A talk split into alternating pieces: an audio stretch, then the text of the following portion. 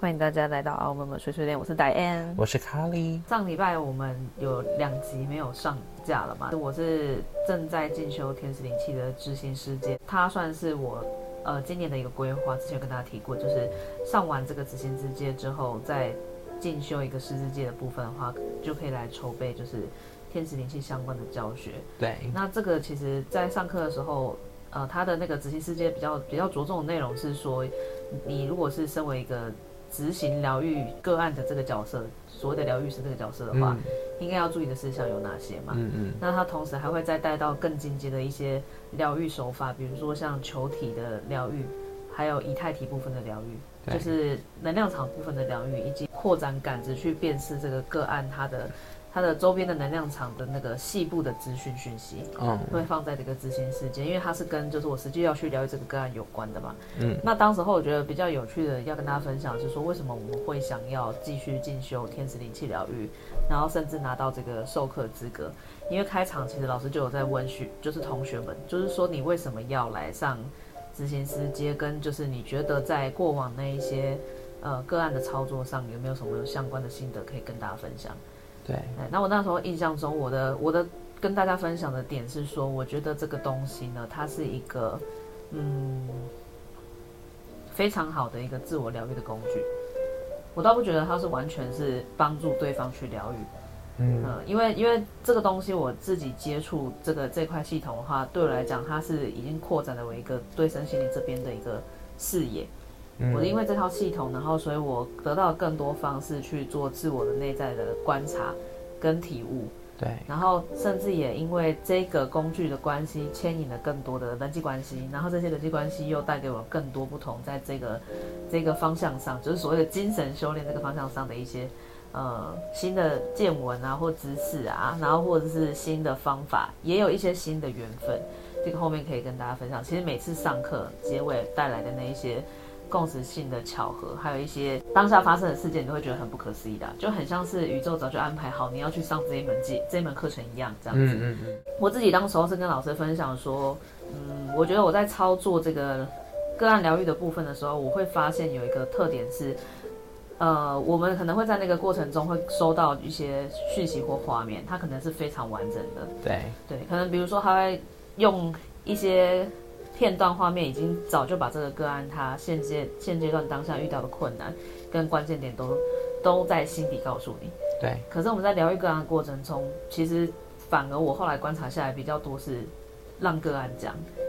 对，然后让个案自行去做一个疗愈的部分。对对对，因为他们来其实应该就是说，他们其实有一个内在神性，早就已经把一些片段给他们的。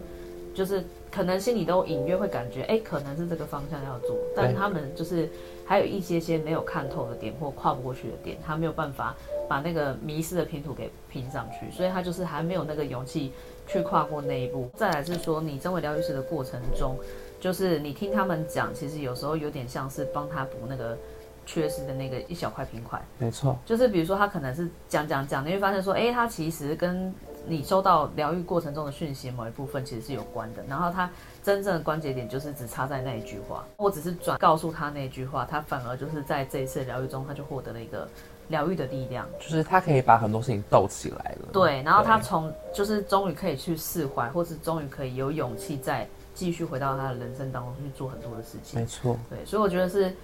如果如果我的老师问我说疗愈师的品质是什么的话，我会认为是倾听是最重要的。其实它里面有个概念也会讲到说，这个疗愈的过程虽然讲是疗愈，但并不代表说个案是有病，你知道吗？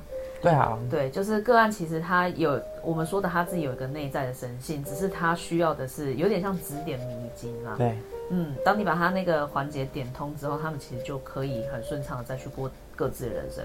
所以这个就会回到说，为什么我还是。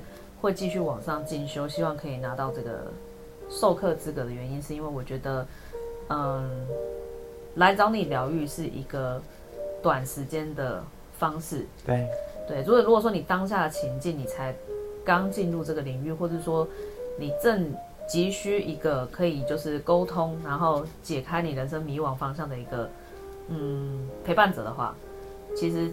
是可以找疗愈师的途径，但是所谓的灵性成长跟解开自己人生的难题，最终还是要回到我自己啦。就像疗愈师，我不像我自己啦，我对我的个案个案们都会跟他们说，嗯，也许我只是在你们的人生某个短暂的时刻陪伴你们走这条路的人，嗯，可是其实最终很多课题是回归到你们自己。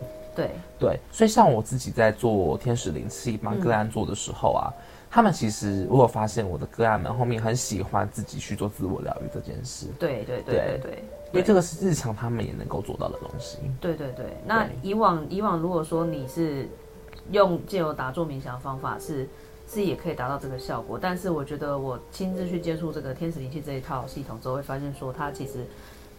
更扩展了一些自我疗愈的手法。对，嗯，它的方法工具非常多，你不一定只能为别人而做，而是这个工具学起来，其实有时候是为自己做。没错，因为像我我的学习的经验来说的话，其实每一班我的同学们，我都会看到他们各自在每个阶段有疗愈自己，呃，内外在的。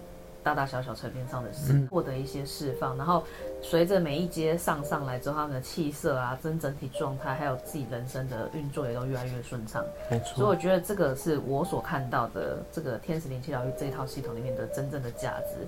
那我那时候就跟老师讲说，就是我个人就会觉得说，这个这个首要走灵性这一块的工作，首要是为了我自己。对，嗯，虽然我现在是没有什么，比如说像呃。有些人可能还会担心食衣住行，对不对？嗯，然后或是从小有什么创伤，我自己个人是没有这样子的，但呃，但是他还是替我解决了，比如说要从事我的人生事业上，有一些卡在潜意识当中，你没办法解释那些梗嘛，然后就会借由这个系统才去挖掘到所谓的前世、灵魂里面的 DNA 印记、记忆。甚至是有一些不着痕迹的创伤，它可能不是来自你周遭的亲朋好友，它可能就是生命中的某一件事，对，或是某一个精神关卡。而且你也许现在你已经淡忘了，对。可是有时候突然被勾起的时候，你想找出原因，嗯，对，嗯嗯，都会很适合用这个方式。因为我自己确实是一开始觉得说我应该是没有什么事情要疗愈的，但是随着这个一阶一阶上上来之后，才发现说，哎，其实上完之后反而真的是还是有些东西。你是可以跳出来疗愈的，对对，那这个就就很好玩，所以我就跟老师讲说，就是呃，这是我学天使灵气的目的。但同时呢，虽然我们前面讲说，我是觉得说这个是一个很很好的工具，想要呃分享给更多人，教授给更多人。但是最终呢，还是说，当我自己精神各方面满足的时候，帮别人这个会比较像是有缘，嗯，有缘来一起做这件事。所以我觉得这个是。你在实现自我的过程中，分享给别人也好，或是拉别人也一把也好，我觉得这时候一个一一个不错的工具。对对，所以这个才是我会进修的目的。那那个时候就要讲到上课的那个有趣的事件，因为上课其实那时候有讲到，就是他还是有另外两个比较高的疗愈疗愈法嘛，一个是扩展你的感受体这样子，然后另外一个是以太体的疗愈。然后我们就会讲到以太体，它其实就有点像是。靠近你肉身最近的那一层气场，对气场包覆的气场，然后它厚度就是四五公分左右这样子，在在人体外围一圈。如果你用手摸的话，有些人可以感应出来，就是它可能有一点点阻抗感，或者是有点热热的等等的，有弹性。嗯、呃，就是看每个人不一样，有些人是用看的，就是会觉得说你边边可能有一层光晕这样子。然后那以太体的部分的话，它会关系到一个人整个身体健康状况，或是。嗯，其他形形态上的表现好不好？像有些人就会产生以太体上的波动嘛。那最常破好像听说是什么心轮的部分、喉轮的部分啊，嗯、或是邮寄的部分啊、后颈的部分啊。嗯，那个疗愈的部分的话，老师是有特别提到一些关键字，说会容易造成以太体破洞的，就是有可能你是生过病啊、受过惊吓呀，然后或者是说有一些创伤呀，没有疗愈好的呀。以太 体蛮容易破的，是不是？以太体蛮容易破的。然后我那时候还就是还问老师说，那如果这样子走过去，这样哎、欸，这样子，那。对方，对方吓一跳，就破掉了。对，对方以太体会不会破？他说这也是有可能。所以可能我走过去被狗叫吓到就破了，这样。有可能，有可能。天哪！然后他还有提到另外一个比较比较有趣的点，他是说以太体其实有时候好像也是一种能量场的保护，就是说如果有一些比较负面的能量体要来攻击你的时候，它其实也会从以太体破洞的地方来来进行攻击。当然，这个不是这一门课所要。讲求的那个那个效用，嗯嗯嗯，就是比如说什么杀鬼啊、驱鬼，不是这一门课只是在教你说如何让自己的气场更完整，然后能够达到一个相对有抵抗力跟保持健康的方式。那以太体破损也会跟运气有关系吗？可能也许会有关呀，哦，就可能比较衰之类的，嗯，就是可能你可能身身体不舒服、精神不好等等，可能就走路会拐到脚啊之类的。哦，他也说拐到脚也算是以太体比较薄弱的一个现象，哦、就是比如说你那一区可能有破，或是比较薄弱，容易在脚上部分拐到。然后，但是我最让我想到我们刚刚讲那个那个惊吓会造成破洞这件事，你记得以前有人说好像不能。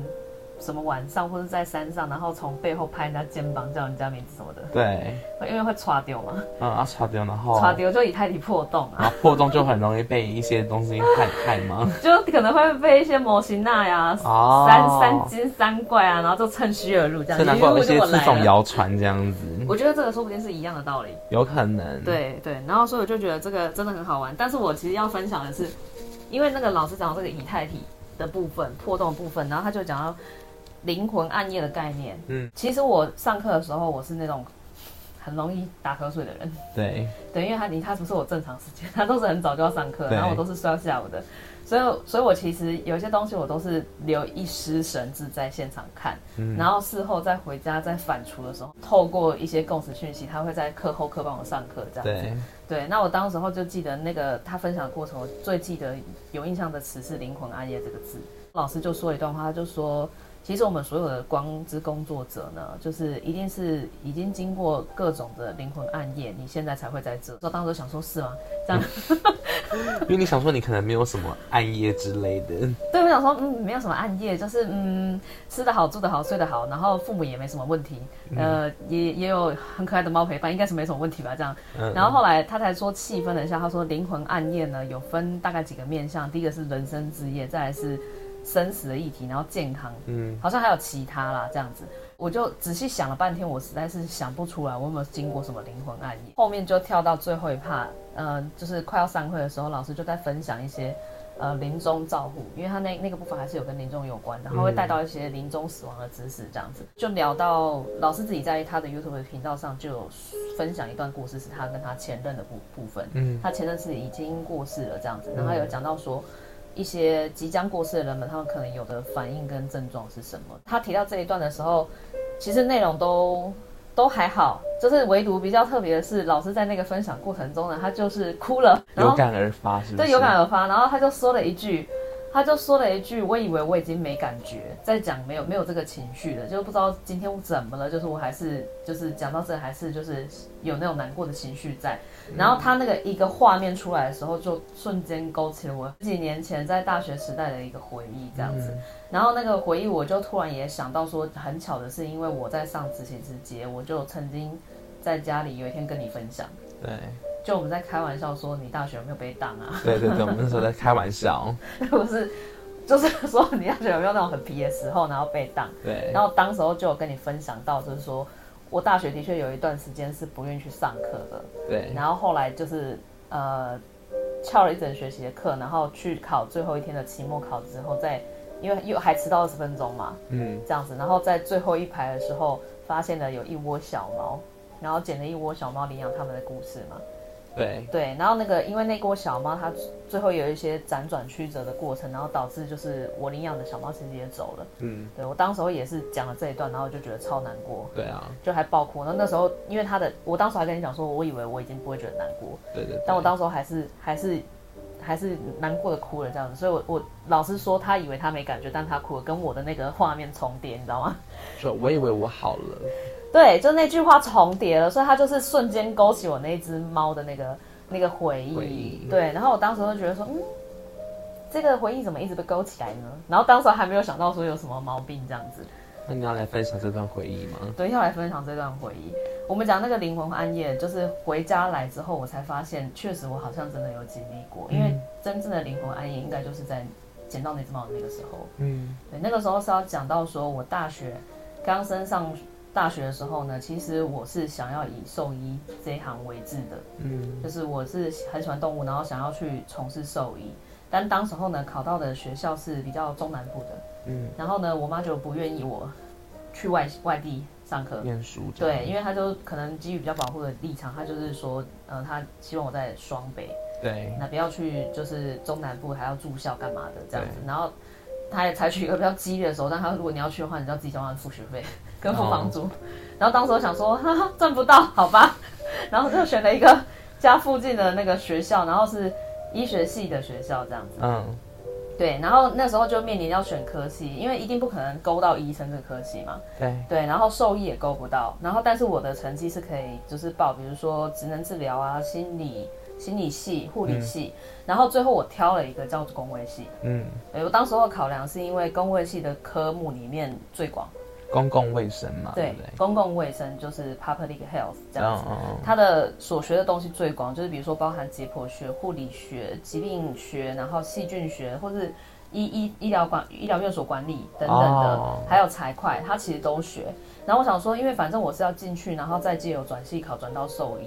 兽医系嘛，嗯，所以我想说，那我就选一个最广泛的，因为毕竟你、嗯、你你考转系跟考那个大学考试是不一样，他不是考国研，说，他考专专业科目。对，所以他就变成是说，我想说啊，我那我就先找一个最广的，继续打一点底，然后再去补习什么的，然后来考那个转系转系考。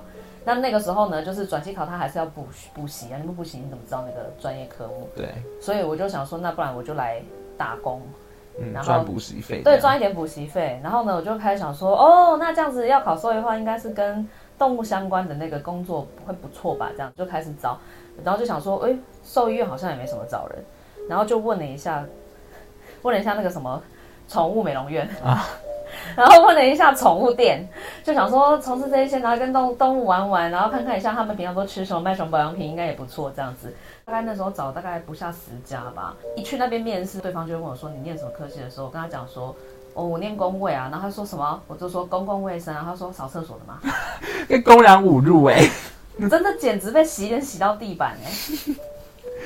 然后我那时候就很挫折，因为我讲说说。我其实是从小是属于那种成绩都蛮好的，对，就是比如说，比如说都是前全班前前十名，或是至少是，呃，比如说 A 段班，嗯、你知道以前那种什么 A 段班的前十这样子，嗯、所以其实成绩真的没有到很差。但我我是偏才，我并不是全才，嗯、我有很讨厌科目考得很烂，嗯、但是我的很好科目会考得很好，对对。然后反正呢，就是 一直以来，我觉得自己应该是属于 蛮优秀的学生，所以自尊心受到打击了。是重疾，重疾不是打击。对，因为他就说扫厕所，我就说不是啊。然后他说，可是听起来就像扫厕所，因为那时候你知道十几年前他那个公共卫生意识还没有抬头，你知道吗？哦、但他其实已经在在台湾生根，算是有一些一些些时候了。因为我当时候记得我好像是好像第三十八届，嗯，也是也没有算很那个，你知道吗？对，其实大家还对那个名词不够了解。对对，国外其实比较流行这个词。然后后来是怎么公共卫生这个为人所知，是因为发生 SARS，然后那个时候才台湾的人首次有意识到公共卫生的重要性。哦，因为他他其实在学的东西就是，呃，当大型疾病国家卫生发生问题的时候，要怎么样去处理这些事。然后其他平常日子就是处理。医疗院所的管理，然后跟比如说卫生局啊、环保署啊、健健保健保署啊什么之类的，然后制定一些紧急 SOP 之类的。哎，对，或者是说一些流程的这些东西。所以，所以我那时候因为还没有进去这个学系里，我对他就知道说，哦，他学的很广，但是具体呃出来的路在哪还不清楚，因为毕竟大一上嘛。嗯，对，然后就连续被大概时间店家说找厕所，真的是瞬间被击溃哎。但是现在这个应该是蛮多那种。政治人物或者是那种公务人员会去读的科系，会，因为他出入其中之一就是考公务人员。嗯，嗯，像像那个卫那个卫生署陈时中啊，卫生署他就是他就是念那个公共卫生的嘛。嗯，对，就是就是这个不乏有一些就是。你知道那个公务人员或是在从事公家机关这些人，他们会去念这个科系。嗯，对啊，我当时候没有这么有自信啊。嗯，啊，我就想说，哇，我不会真的是报到一个扫 扫厕所的。然后，然后当时候呢，就因为这样子，然后我就。我就变得有点不太认同这科系。我想说，我每次只要一踏进这个地方，我就会觉得我是在扫厕所，被人家笑说，就是因为他们讲话都很难听。你知道，他就说你也知道，就是现在学生都是这样，这大学就是也不念书，然后就考了一个就不怎么样的科系，出来不知道做什么。然后如果你你来这边打工，然后学就是宠物美容的话也好。那我想说，我并不是不读书我才来念这个的，我是因为想要考转系。然后才进这个公卫系，然后再加上就是我也不是你口中说的那种不念书的学生，但是百口莫辩，因为就挂了一个公共卫生系，然后就很生气，但是又觉得很丢脸，然后最后就不去上课了。对，那个算是我人生的第一个灵魂暗夜，是跟人生置业有关。黑暗面，然后陷入低潮吗？对，就陷入低潮。我想说，我人生好沮丧哦，好忧郁哦，好晦暗哦。嗯。就想说，我到底怎么走到这步田地的这样？是。对。然后我当时候，你知道，学生就是会干脆就直接沉沦进电动。所以，我有疯狂打电动的那个时期，就是在大一上的时候。然后我记得那时候，我其实开学只去了两三周之后，就遇到这个事件之后，我就再也不出现了，只勉勉强强去考了期中跟期期末考，所以一定被当啊，一定啊。对，然后当时候就是很难走出那个状态，就是你每天就是哦打电动就好了，这样，反正我也不知道怎么样，我就扫厕所嘛，就是自暴自弃，我就扫厕所嘛。我至少在电动里面很强啊之类，然后对对对，会找到一个新的成就感的地方。对对对对，但这段我我妈不知道，我爸妈不知道，我没有跟他们讲过。哦。对，然后后来就是呃期末考的时候，我就说我就是还迟到，最后一天最后一门课，然后还迟到。嗯。然后以前那种教室它不是有很多排很长吗？对。然后就从最后的门溜进去这样子，然后就坐在倒数第三排，然后就考试，考一考考完，然后站起来就发现后面哎有一箱小猫这样子。我就觉得哎、欸、有点可怜这样，然后就跟当时候的大学的几个同学就分别认养了，就是那三只小猫。嗯，那我觉得我很幸运的是，我有认养的那一窝小猫都是宾士啊，啊，然后都是那种就是大概一两个月那种刚出生没多久的，会走，眼睛也开了，但是很瘦，就是很小只这样，一个巴一个巴掌大，我就带回家养。那一只宾士小猫真的是蛮讨喜的，它就是叫声有点像婴儿。嗯，他都会哇哇哇这样，有没有？很像小朋友的感觉。对，然后就是屁颠屁颠的就跟在你后面，你走到哪他就跟到哪这样子。是。如果说我在，比如说我在睡午觉，我在沙发上睡午觉的话，他就是会硬要这样子，就这样慢慢的爬，然后爬到你的脖子旁边，然后就贴着你的脸跟脖子睡觉。他一定是这样睡的。嗯。所以那十天是，他应该是带给我一个蛮蛮疗愈的时光。你有一个新的人生重心。重心。对，然后就更加确定说啊，这个人生就是要来念兽医的这样。就是觉得跟动物有缘分这样。对，对对，就算人生下来念兽医的这样，然后后来呢，就发生了一个突发事件，就是我后来十天后，嗯，就听到我同学跟我说，就是他们家的猫开始上吐下泻，因为我做了三只嘛，然后另外两个同学各领一只，其中一只就跟我说他家猫在上吐下泻，隔没多久就是好像第二天，因为我们都是同学，每天其实都会见面啊。对，这样，然后后来那个同学就跟我讲说，呃，另外第三只那个同学他们家的猫就是好像是一直吐还怎么样，隔天就走了，嗯、很快就走了哦。啊，我那时候因为还不知道，我是第一次养猫，我没有经验，我以前我们家是养狗，嗯，然后我那个同学就跟我讲说，可不可以先把他那只猫。寄我这边说，因为离学校兽医院比较近，因为早期那个时候是兽医院没有很普及，对，现在才这么普及的，所以他才说想要先寄我这边比较近这样子。嗯，那我当时我没有想很多，我就好啊，我就一起接过来。那接过来之后呢，我就给他混养，就是饲料给他混养，然后也没有分开隔离。嗯，结果最后呢，就是真的去兽医院的时候。医生说那是猫瘟的时候，我发现我家的那只原本很健康的小猫也开始传染了，对，就开始拉肚子，然后我就觉得当时候很快啊，因为因为它大概得那个病大概不到五天，很快啊，而且。因为那种病都是发生在幼猫时期，嗯、而且他们可能生活环境不好，加上可能他的妈妈母体也会有垂直感染的问题。对，猫瘟好像是真的是野猫蛮严重的，对。的的那个病病状，而且他们的存活率小猫是很低的，非常低，就是那个兽医就跟我讲说很低，然后我就冲击感很大，因为我我那十天其实领养回来那十天我还是有持续在跑兽医院的。就是帮他检查除虫干啥的，然后那个兽医都会这样检查，然后就比如说看他的鼻子啊，看他的肚子等等啊，就说很健康，然后肚子还撑吃的撑撑胖胖的，就没想到就是混养之后那个那五天内他就开始就是一直拉，一直拉，没有吐，那每一只猫不一样，他就是一直拉，然后拉到最后没有没有得拉就拉血，啊，对，然后然后我当时候就是反正他还是走了，那走了之后我就觉得说，当时候就会觉得说这是我的错。是把他害死这样子。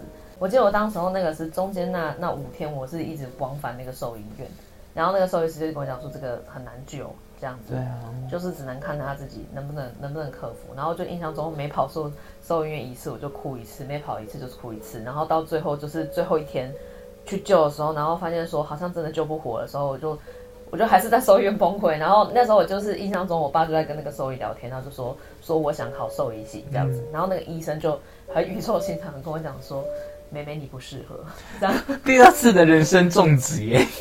对，他就说：“美美你不适合。”他就说：“因为我们这一行就是总是要看这些。”救不活的情况发生，嗯，对，他就说太多了，就是如果你每每个动物你都这样哭的话，你真的是做不下去，哭不完。对对对对对，然后他他那个重疾真的是有点让我半清醒，就是我后来才就是反正那个那些事情都处理完之后，我才认真的去思考一下这件事，我就发现说好像真的是这样子，因为因因为兽医系他们要经过很多的不不同的实验嘛，对。因为我后来还是有在医学校是看到其他兽医系的有在推那个你的白老鼠。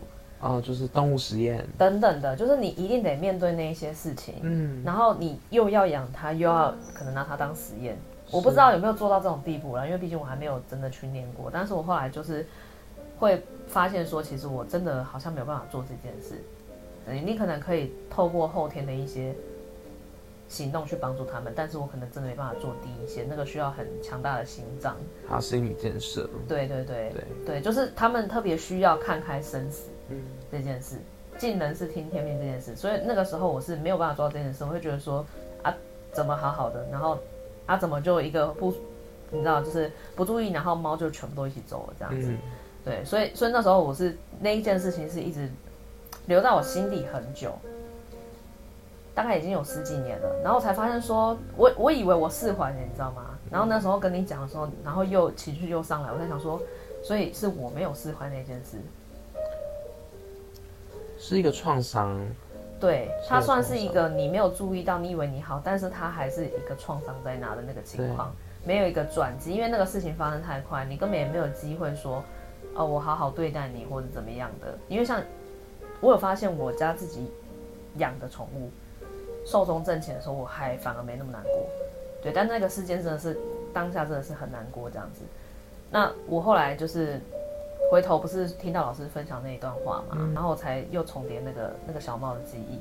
那我觉得更有趣的是，因为老师当时候上完课的时候，他就讲到，我们每一堂课尾巴都会有个点化，那个点化是就是传说中的灌光进你的灵魂。让你的气场变得就是更光亮，三光束的那个提升，嗯，的光体提升类似，但是它就是借由就是这个意念的传输，让你的身体含光量更大。含光量可能只能透过仪器去看，或是有一些灵视力的人或动物，它可以看到。所以当时候老师他就有分享到，就是点化完会有一些好转现象。呃，比如说你可能会容易容易想睡啊，觉得疲惫，可能会生病，可能会发生一些突发状况，或者是说可能会就是动物很喜欢靠近你，嗯，或是动物很害怕靠近你，就是都是一些超短现象，因为可能动物看到你的光体很亮，它有些会想靠近，想离开，有些会怕嘛。对，然后我就特别又记得那个动物会想靠近这件事，嗯，就下课了，下课的时候我就搭计程车回到我们家楼下，就发现我一到那个巷口之后，就远远。就马上看到一只橘猫，因为我们家楼下是一整排那个机车嘛，对，这样就远远看到那个橘猫在那个机车上，它就这样一个一个机车踏垫踏过来，来到我计程车旁边，那时候就下车，我想说，哎、欸，这只猫很特别哦，因为它平常都不鸟我，你知道吗？对，它平常都是蹲在其中一台车上，嗯、然后但是它可以摸，可是它不会就是来亲自迎接你，对，或是跟着你跑，但它那天它就是很特别，它是真的一台一台。那个机车的那个坐垫这样踩过来，嗯，就走到我旁边，然后就对我喵喵叫。当然就是跟他一边摸，然后一边走嘛。然后我就发现说，他其实没有在原地给我摸，嗯，他其实比较像是他在叫我跟他走，嗯。我觉得那天我发现这件这件事，就是他来不是在。最靠近我那台机车垫上，然后我就开始要去摸它嘛，嗯，然后它就一边瞄一边往前走，你知道吗？就是一天一边往前走各个不同的车店，然后就跟着它这样子就边摸，然后就边走，然后我就想说，哎、欸，这只猫该不会要跟我回家了这样子？就收编它了。当时他觉得很开心，想说该不会现在很亮吧？然后就是他终于就是想要跟我回家这样子，嗯、他就这样真的这样一路走到那个机车牌的尾巴，然后再跳到地上，因为要靠近我们家楼下那个大门那边是没有机车的，对，他就是还跳到地上再继续走，就走到我们家那个。要进进门的那个巷巷口，对，然后想说不会真的要跟我回家吧？后来发现没有，他就是坐在那个巷口前，然后就对我这样喵喵喵喵喵，再跟他摸一下之后我就上楼了这样子。嗯、我想说他应该就就可能今天吃错药吧，没有多想。然后后来回来的时候我就很高兴高兴，还跟那个群主的同学还有老师分享说，刚刚就是真的有猫跟着我走，哎，是不是我今天特别亮之类的？嗯嗯嗯，就老师也说，哎，很神奇。然后我就处理完其他事情，我就做日常我正常每天都会抽牌的这个动作。对对，因为我就习惯每一天都会去抽，然后一来是说跟宇宙连接，就是那个是对我来讲是不费力的工作。对，我就是抽了以后接收一下我呃明天新的一天，或者或是今天一整天有什么讯息要给我的，然后或者说去重新跟这个牌卡做连接嘛。是。然后当时候我就抽到了四张牌，我就觉得特别有意思。那四张牌呢，是我从那个吼吼卡抽出来的。那他刚他那个牌上的意思是这四张，第一个是往后退一步，你可以看到更大的画面。然后再来是爱是这世界最重要的，还有什么？你和你的伤痛和解，并让他离开你的世界。跟当你看到事情的缺点时，请再帮他想一个优点。嗯。然后看到这边的时候呢，我就想说什么伤痛？还没意识到。对，然后说嗯，什么伤痛？然后什么爱？想说怎么了吗？这样子，然后还有什么后退步？然后就那时候还没有想通，你知道吗？然后我就想说，那我再延伸抽其他的牌好了，嗯、我就拿那个戴安娜库珀的那个龙龙珠牌卡，牌卡对，来抽，我就发现说我抽到一条以前没有出现的龙，是那个黄金太阳龙。对。然后它的那个牌卡就是一条黄色的龙跟很多动物在一起。我仔细看的话，它上面写的是就是动物沟通跟动物疗愈。嗯。对。然后我就瞬间惊觉，就是他要跟我讲的是。那个伤痛是跟动物有关，嗯，瞬间就想到是那一只小猫，直接起鸡皮疙瘩，就直接想到说，刚刚那只猫该不会是就是天使，或是我我以前就是走掉的那只小猫，它用这样的形式再回到我的生命中，有点像是它来陪我走一段回家的路，嗯，我在追求灵性成长，也某方面来讲，蛮像是回到家嘛，嗯，或是回到光中嘛。然后他，我我楼下那一段路就是很短，他也只陪我走到门口，对，然后然后他就留在那了。所以我当时候就是意识到这一点的时候，我整个就是情绪溃堤，嗯、又再爆哭一次，就觉得说太不可思议了，怎么怎么这宇宙是用这样的方式来安排这样子？他就是有点让就是那个场景重叠，然后去让我释怀那段那段过往。然后我当时候就跟我这个老师分享，我说真的很不可思议这样子。后来隔一天也很好玩的是。呃，不是原本是一只橘猫嘛？然后隔天他去买咖啡的时候，就看到他那个橘猫还在桌垫上，但是橘猫今天没有走过来迎接我了。嗯，那我就在那边摸它，然后这个时候摸到一半的时候，真的就从远方就又跑来一只冰狮。哦，对，就那个另外一只冰狮，它平常我其实有看过它，但它总是躲在角落，跟它不愿意给人家摸，因为它它会攻击你。嗯、对，然后那天我在摸橘猫的时候，那只鼻子就是也跟着来，然后它就远远的走过来之后，就穿到，就是因为我手是在手掌在摸橘猫嘛，它就穿到我这个前前臂的下方，嗯，就是磨蹭，它是也要一起摸的意思，所以。嗯我是有把那个画面给录下来，因为我觉得太难得，就是这两只猫都在那个地方，然后就是要讨摸这样子。对对，那我就还有在分享这一段，我就真的觉得很神奇，就想说，嗯，可能是上课点化完真的很亮，嗯，跟这个、动物都被你吸引来了，跟这个共识讯息太强，因为它就是我当时就是领养宾士猫嘛，嗯，啊，这只就是宾士猫，嗯，这还没完哦，第三天就是我我在晚上在忙在洗东西的时候，就突然洗着洗着就瞬间听到那个阳台有一声。喵，这样子，嗯，但是不是我们家养的诺诺的声音，因为诺诺声音是比较奶奶奶猫奶猫的声音，对。对，然后小小声的，然后它那个喵是很有力气的那种喵，但是不是老猫的喵，是有点青年的喵，嗯，然后我那时候就是一一往就是阳台转，然后想说是谁这样子，然后想说是诺诺吗？然后就发现诺诺也在找，也在找那只猫咪叫的声音，对，也在找那那只猫咪叫的声音，就是。就是他那个声音是一一声，但是很清楚。然后我就瞬间觉得说，嗯，有感觉有点像是，是不是他告诉我说他已经准备好要走了，还怎么的？就你知道，这有点像是我之前一二三四节发生那些，是不是总是在事件后的两三天内都会有一些共识的讯息征兆嘛？讯息出来，所以我整个就觉得我执行师就是为了疗愈这件事而存在。就是都是猫，你看冲回来的时候就是猫猫猫，连续三天。对。然后其实它这样的一个过程，就是有点让我释怀，我就认知到说，哦，原来那只猫它陪我走那一小段人生，它一来是它帮我从人生志业的灵魂暗夜走出来，不是因为它我才改变了我要就是不做兽医的嘛。对。然后我后面真的很认真再去找了其他的第二专场、第三专场去发展嘛。那同时呢，这只猫它也在某个层面的意义上为我带来第二阶段的灵魂暗夜，就是跟生死有关的。嗯，就是有时候它看起来像是一个不可避免的意外，或是不小心的意外，但它有时候有更大层面的含义在。而且你看，它其实来到你生命当中时间不算长哦，不长。可是我我就觉得它是某种天使宇宙派来的一个。见证的方式，或是来帮助你度过你某种人生暗暗夜的一个过程。虽记时间不长，但是那一种记忆深刻的方式是非常让人难以忘怀的。对，就是记很久，一直记到现在都没有忘记。因为总 total 来讲，就是相处十五天。对啊。对，可是他他却有他的灵魂使命，是因为我真的是因为他，我才走出那个那段日子，是我只想打电动，我啥都不想做嘛。对。对，后面他才让我发现说，哦，原来我我不适合兽医，那我释怀了。对，那我接着我再去找，比如说第二专场设计啊什么去去发展这样子。但是他，你看他的那个生死的伏笔也是埋了很久，对，到现在我才会对于他的这个生死有一种释怀感，就是就是安排好约定好那个时候来，这个也是蛮蛮有趣。这就会牵扯到就是老师那时候上课不在分享他前任这件事嘛，对，然后他就有提到说他那个时候，呃，后面有一阵子情绪很低落的时候，突然有一天很想看那个。可可夜总会，嗯，他看了以后才发现呢，可可夜总会里面呢的那个男主角跟男主角的爸爸的名字刚好跟他前任还有他前任的爸爸一模一样，嗯，就完全复制。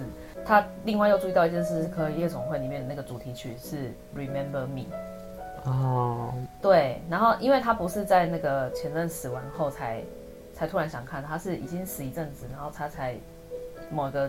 时期是很低落，然后才想到自己要看这部戏，突然想看，嗯，然后才发现有这个巧合性，然后他那个时候我们就在讨论说，那他这个意思是不是像是老师是说他觉得这个很像是往生者其实也某方面来讲不希望我们忘记他，嗯，那我当时候是很直接的就脱口说了一句，我说我觉得比较像是他可能已经要离开了，然后但是呢，他知道你会思念这个人。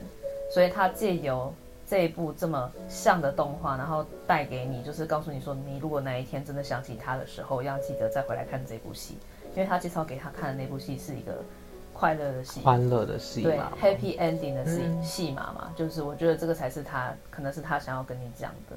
然后没多久就换我自己体验的这个共识性，嗯，就那个楼下的猫的那个共识性这样子，陪你走回家的最后一段路。对对对，所以我觉得这个真的很神奇，就是就是你说天使灵气疗愈这个东西，它真的没有用吗？我觉得不是。嗯嗯，当你就是进进去开始要接触到这个疗愈系统的时候啊，不管是不是天使啦，你一定都有一些早就安排好的事。对对，你看我的那个时间又拉得这么长，就是觉得很不可思议。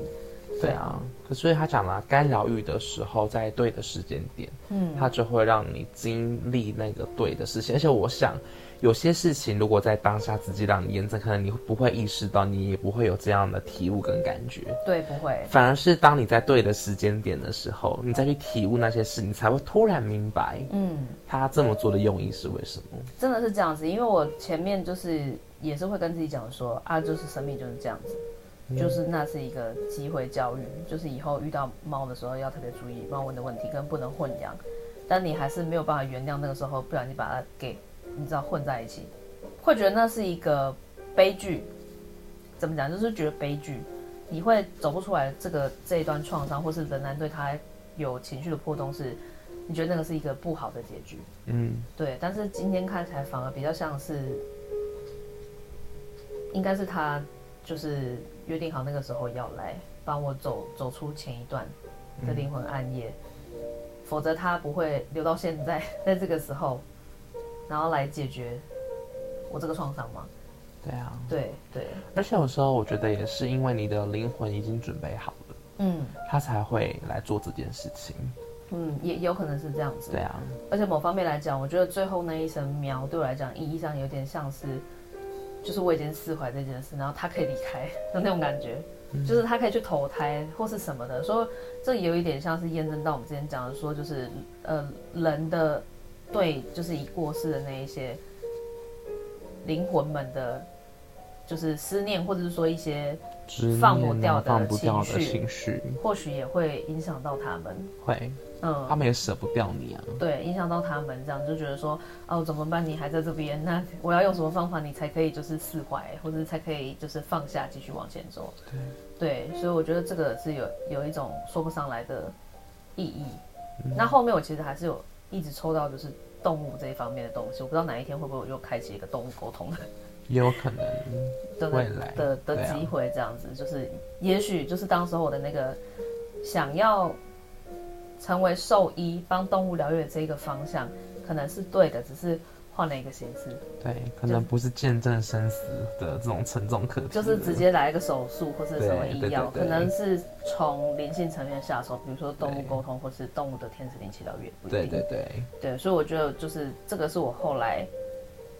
觉得生命好玩的点啊，就是也是你接触身心灵的最终目的啊，因为就是开始会去顺应这种共识性跟巧合，然后顺流你的生命自然去发展。对，对。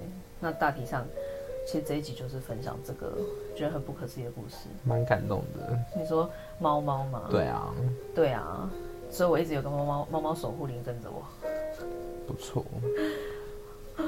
对啊。哇，我是那个猫的报恩呢？猫的报恩吗？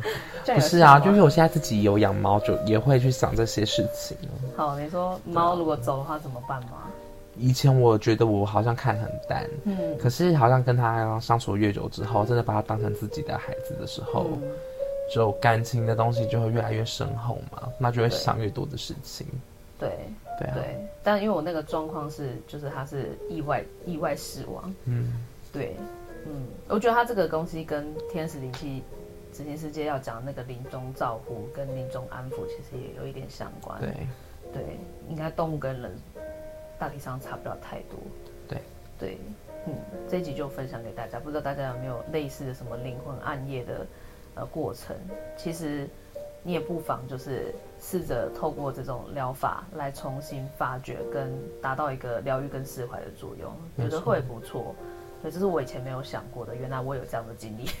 而且有些创伤不一定是很实像化的，嗯，它可能藏在潜意识或者是前世的维度当中都有可能。对，因为你你们以前认为的疗愈是你要真的有遭受什么 abuse，对，你要遭受虐待、虐待啊、肢体的怎么样怎么样才算，对，或是暴力。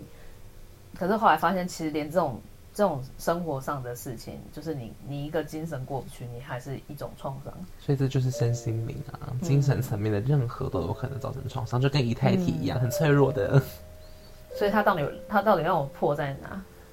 可能破一小角吧，因为可能你会更完整。嗯，对啊。顺顺带分享一下，我当时候以太体疗愈的时候，我我的同学帮我疗愈的时候说，嗯，我上半身都没什么毛病，然后但是脚破了，然后我就说，这该不会是跟我因为平常都只躺在沙发上不动有关吧？然后就我就说，因为我每天都美人鱼躺，然后没在动。所以脚就破了，然后我就回来检查开的脚，发现说，嗯，他的脚都没破，可能是因为他每天在家里到处上 上蹦下跳的。对啊，他也运动，然后在那边跳跳跳，所以他脚没破。没错。对，所以搞不好运动其实也可以增强你的以太体。这边小秘诀，大家可以去实验看看。嗯，对，那这一集就大致分享到这边，大家晚安。晚安，拜拜，拜拜。